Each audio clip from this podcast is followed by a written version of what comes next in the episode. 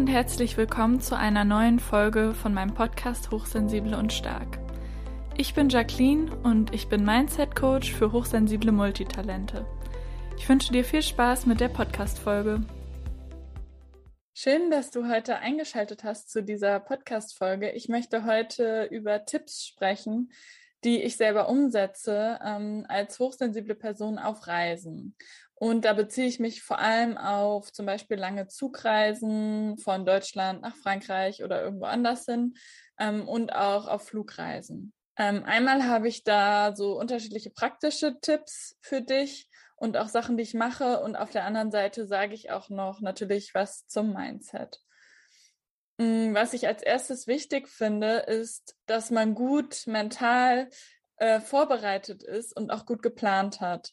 Also ähm, damit meine ich, dass man wirklich auf dem Schirm hat, welchen Zug nehme ich wann, wie oft steige ich um, ähm, und bevor man eben losreist, dass man sein Ticket auch möglichst so gebucht hat, dass man nicht so oft umsteigen muss. Dass man zum Beispiel, also ich persönlich finde es besser, wenn ich eher ähm, längere Zugfahrten habe, also länger in einem Zug bin und dafür weniger umsteigen muss, weil ich finde, dass es zu vielen Jahreszeiten sehr kalt und ungemütlich an Bahnhöfen ist und das natürlich auch die Chance verringert, dass man den Zug verpasst.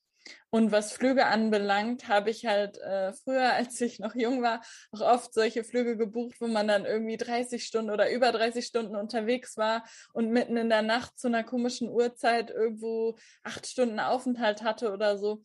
Das mache ich jetzt auch nicht mehr, sondern mache dann lieber weniger Reisen und dafür welche, die halt ja meinen Bedürfnissen entsprechen, vielleicht teurer sind, wo ich aber mehr Komfort habe, quasi. Was für mich auch noch ähm, zur Vorbereitung gehört, ist, dass ich ausreichend Essen mitnehme.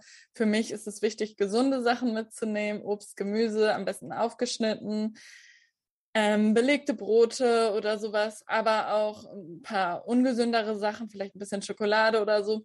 Und warum lege ich so viel Wert darauf? Ich finde, was einen total stressen kann, ist zum Beispiel, wenn ein Zug ausfällt oder man einen Zug verpasst oder man einfach so einen außerplanmäßigen Halt hat und da dann länger steht und man sich überlegt hat, ach, ich habe an dem und dem Bahnhof super viel Aufenthalt, dann kaufe ich mir einfach da Sachen ein ähm, und esse sie dann. Und wenn das dann nicht klappt, dann ist das halt voll der Stressfaktor.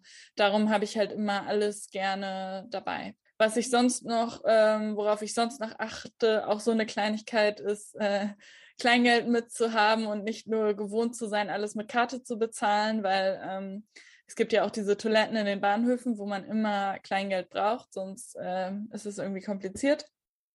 Und was ich natürlich auch noch mache, dass ich mich ausstatte im Sinne von ja Sachen, die ich dann machen kann, ähm, mit denen ich mir die Zeit vertreiben kann gute Fragen, die man sich da stellen kann, um herauszufinden, was denn jetzt zu einem passen würde, ist zum Beispiel, bei welcher Aktivität vergeht die Zeit für dich besonders schnell? Oder was könntest du stundenlang machen? Oder wobei vergisst du die Zeit?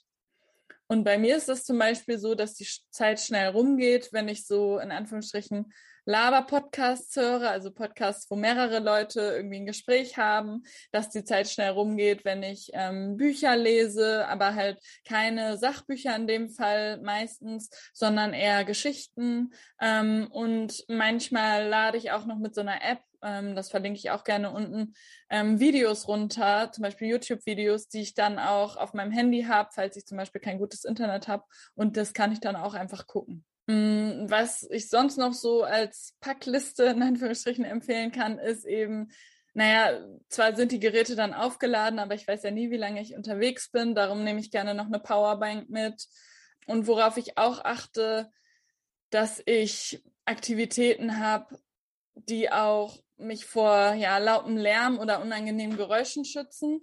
Zum Beispiel ähm, habe ich auch Noise Cancelling Kopfhörer oft dabei um dann halt vielleicht eine beruhigende Playlist oder halt eben so einen Podcast zu hören, wenn ich merke, die Belastung an dieser Fahrt ist gerade für mich, dass es einfach so laut um mich herum ist. Wenn ich aber merke, dass ich schon so viel Lärm auf den Ohren hatte, auch im Sinne von Podcast, also ich kann auch nicht acht Stunden Podcast hören, dann drehe ich auch irgendwie durch. Dann habe ich auch noch so äh, Ohrstöpsel mit, die ich auch schon sehr lange habe, mit denen ich auch gut schlafen kann, wenn ich irgendwo anders bin ähm, und mache mir halt die rein und lese dann halt zum Beispiel. Also das sind auch noch so Sachen, die verlinke ich auch gerne, die ja mir einfach helfen, ähm, wenn ich unterwegs bin. Dann noch ein praktischer Tipp, das machst du wahrscheinlich eh, aber ich ziehe mich immer dick genug an, vor allem auf Bahnhöfen, wie schon gesagt, oder auch in Zügen ist es ja manchmal kälter, vor allem wenn man mit dem ICE fährt, aber dann vielleicht auch noch mit dem Regionalexpress oder einer Regionalbahn. Da ist es halt tendenziell kälter. Deswegen ziehe ich mich immer dick genug an und habe dann noch mal eine Extralage Klamotten an ähm, und auch immer Mütze, Schal und so weiter dabei. Wenn es jetzt nicht gerade Hochsommer ist, aber auch dann ist ja irgendwie eine Jacke oder so ganz gut, wenigstens mitzunehmen. Und was ich zum Thema Mindset super, super wichtig finde, ist, also für mich persönlich, dass ich nicht denke, dass ich in dieser Zeit produktiv sein muss und zum Beispiel ein Video schneiden muss oder einen Podcast schneiden muss, weil ich die Zeit ja nutzen kann und das ja so viel Zeit ist und das uns ja auch irgendwie in Anführungsstrichen verschwendete Zeit ist, sondern dass ich mir erlaube, dass ich das einfach versuche zu genießen, mich auf die Reise einzulassen und mir das so gemütlich wie möglich zu machen, wie es halt gerade geht, ähm, und das so anzunehmen, wie es gerade ist. Und damit meine ich, nicht damit zu hadern, wenn ich auf einmal Verspätung habe, sondern zu sagen, okay, das ist jetzt so. Irgendwann werde ich auf jeden Fall ankommen. Oder ich muss halt irgendwo anders übernachten. Aber ähm, dass man sich da halt wirklich drauf einlässt und nicht versucht, diese Zeit auch noch zu optimieren, ähm, wie das oft in unserer Gesellschaft ja der Fall ist. Weil ich finde, das macht es dann noch anstrengender für einen selbst, wenn man den Anspruch hat, in dieser Zeit, die man unterwegs ist, auch noch besonders viel zu schaffen. Was ich aber auch noch mitnehme, ähm, ist immer ein Notizheft und ein Stift oder mehrere Stifte, weil ich finde, man hat auch trotz allem, auch wenn man nicht aktiv arbeitet, hat man vielleicht gute private oder berufliche Gedanken manchmal, wenn man aus dem Fenster guckt und Musik hört oder so. Und das ist super gut, die dann auch zu notieren. Und ich finde, das macht auch Spaß. Und wenn man dann angekommen ist, falls man jetzt zum Beispiel fliegt oder eine lange Zugfahrt hat, finde ich es auch wichtig, sich Zeit zu nehmen, sich so ein bisschen auszuruhen. Auch wenn man sagt, ja, ich habe ja nicht viel gemacht auf der Zugfahrt, kann das trotzdem anstrengend sein, dass man dafür sorgt, dass man möglichst am nächsten Tag oder am Abend, wenn man ankommt, irgendwo übernachtet, wo man gut schlafen kann. Und auch in den ersten Tagen danach ist man ja meistens an einem neuen Ort, egal ob man da für kurz oder lang ist. Und dann gibt es ja so viele neue Eindrücke auf allen Sinneskanälen und das bedeutet einfach, dass man als hochsensible Person mehr zu verarbeiten hat.